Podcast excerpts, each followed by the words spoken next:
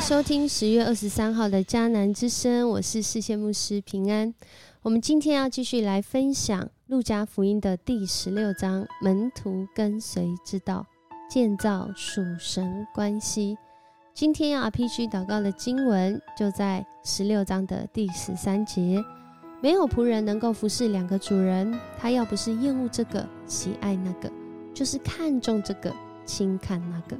你们不可能同时做上帝的仆人，又做钱财的奴隶。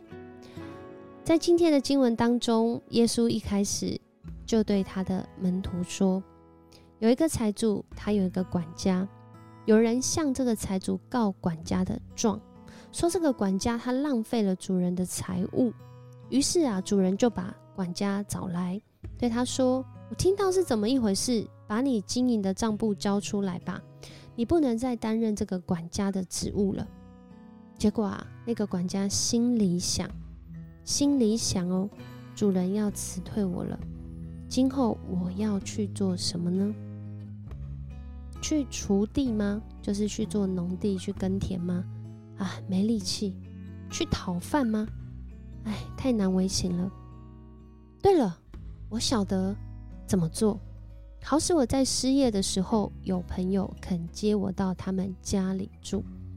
这里原来的意思应该是说，这个管家他想到，他晓得怎么做，或许透过那个方式，之后会有人再请他去他的家当管家。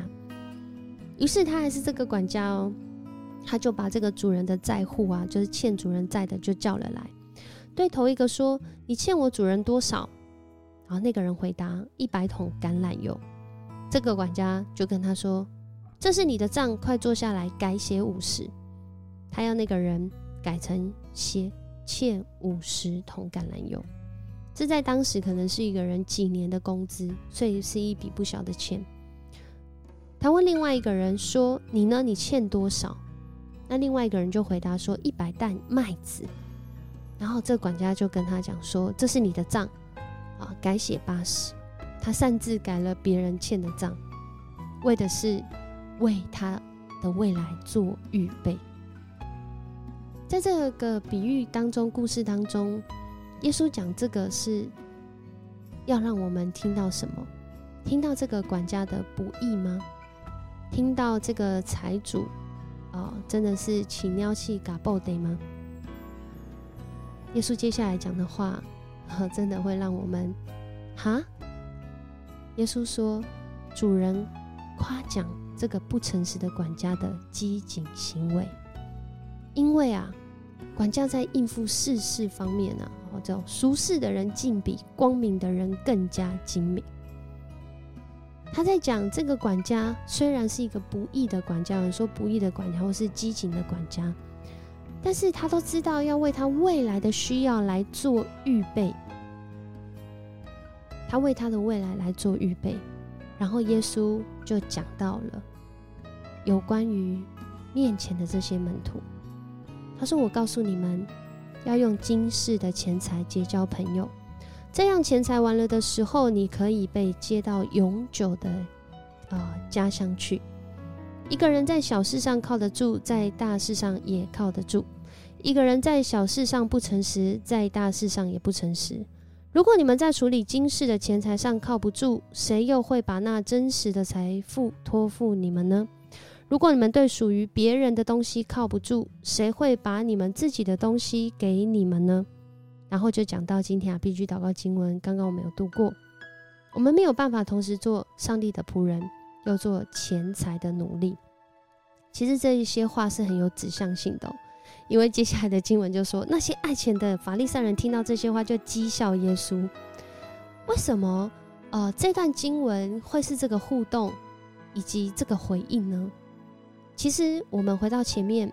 刚刚说这个管家都知道要为未来做预备，比光明的人，也就是用今天的讲法，就是许多未信耶稣的人，比信耶稣的人更加精明。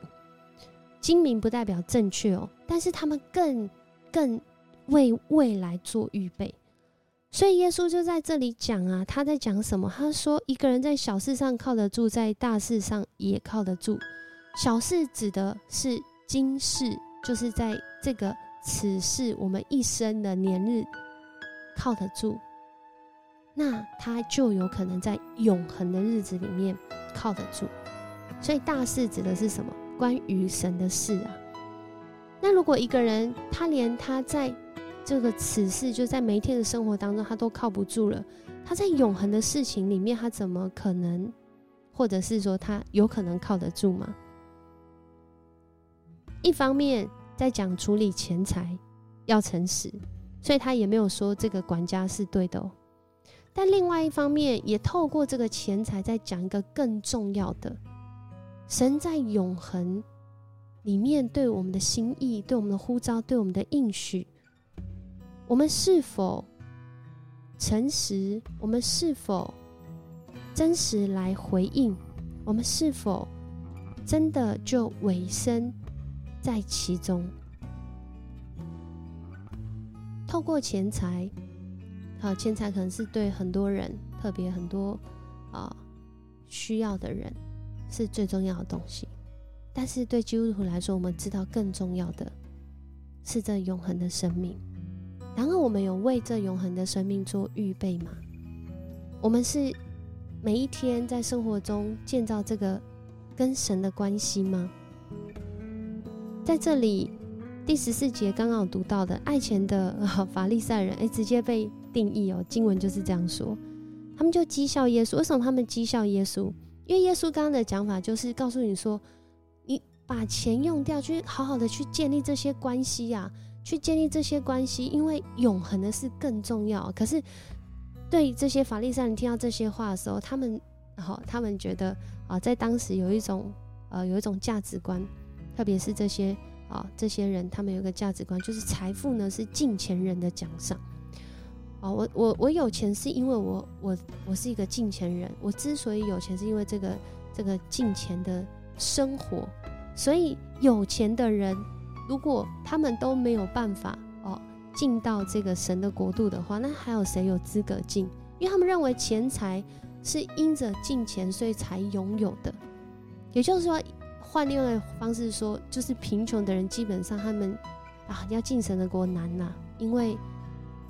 他们就是没有被祝福嘛，好讲白一点就是这样。所以后来，如果我们看之后，就是这个哦后面的经文其实就有讲到哈，就有讲到说那个富有的人很难进神的国，好，就是有讲到这件事情。其实耶稣不是在讨厌富有的人，而是他在特别去回应当时代在这个文化底下，特别这些已经相信上帝的人的价值观。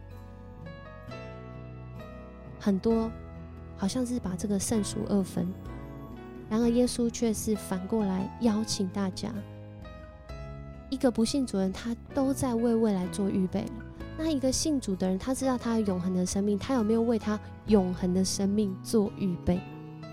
于是接下来财主跟拉萨人拉萨路的故事，我们是不是突然就都可以懂了？因为。财主在生前很有钱呐，可是他一直没有去建造跟神的关系啊，去建造那个对待贫穷人哦，在那个时候的文化里面哦，在这个信仰里面，其实他们有这个周济穷人的传统啊。然而，这个财主一直到死后，他只能好像就是隔着这个深渊限定这样子，他没有办法，他看得到亚伯拉罕，他看得到拉萨路，但他没有办法到那边去，他没有办法。好喝到水，于是他还拜托，拜托什么？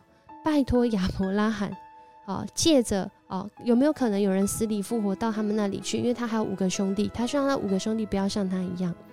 然而第三十一节讲话是关键，他说：“可是亚伯拉罕说，如果他们不听摩西和先知们的话，即使有人从死里复活，他们也不会相信的。”这在讲什么？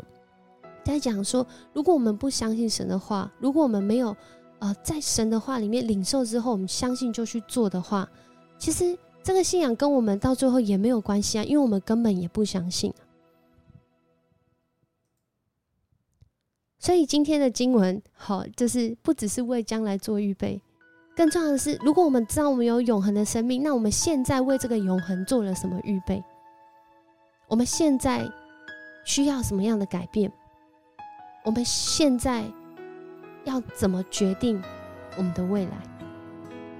有一本书，啊，是一位牧师，他其实是一位韩国人。那书的标题就叫《现在决定未来》。这本书的副标是给基督徒青年的二十个属灵忠固。当我看到这本书的时候，我觉得很感动，因为他并不是把我们的生命胜数二分，而是很实际的，在我们生活的现场里面讲出现代年轻人的焦虑，甚至我们很期待赶快给我们这些问题的答案。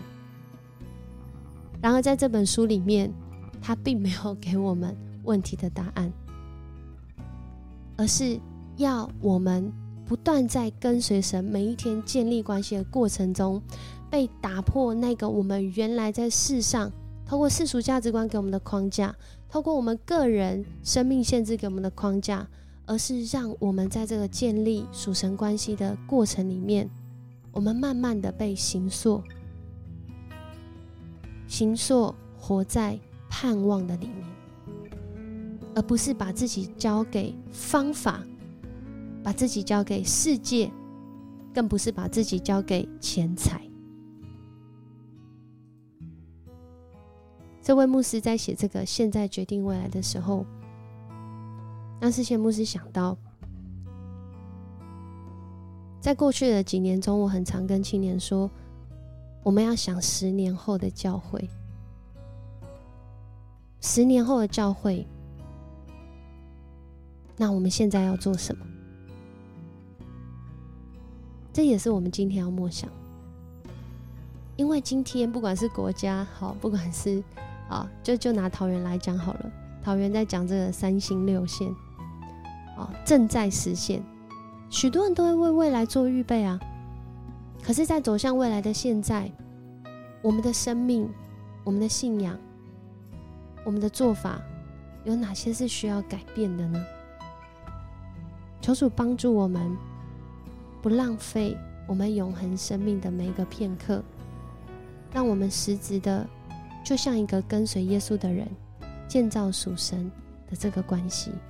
我们一起来祷告，主，我们感谢你，今天让我们再次读你的话语，透过路加福音，主耶稣你说的话，我们真的觉得扎心，觉得被提醒，觉得有很多。